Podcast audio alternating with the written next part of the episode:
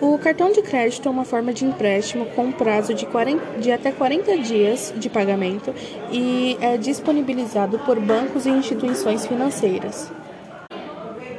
Ele certamente tem vantagens e desvantagens e passou a ser um assunto bastante polêmico entre os brasileiros.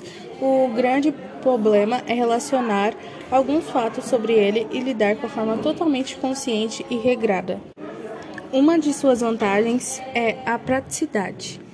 Traz muita comodidade, você não precisa sacar o dinheiro ou dispor a quantia exata ou organizar esses valores.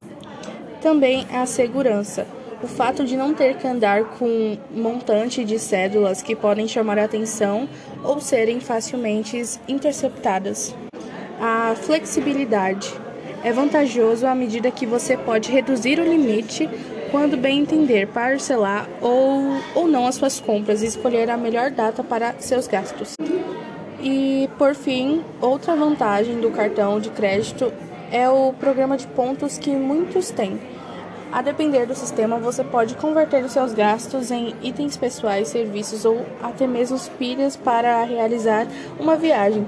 Para isso, basta se cadastrar com alguma instituição e depois escolher o equivalente ao seu direito.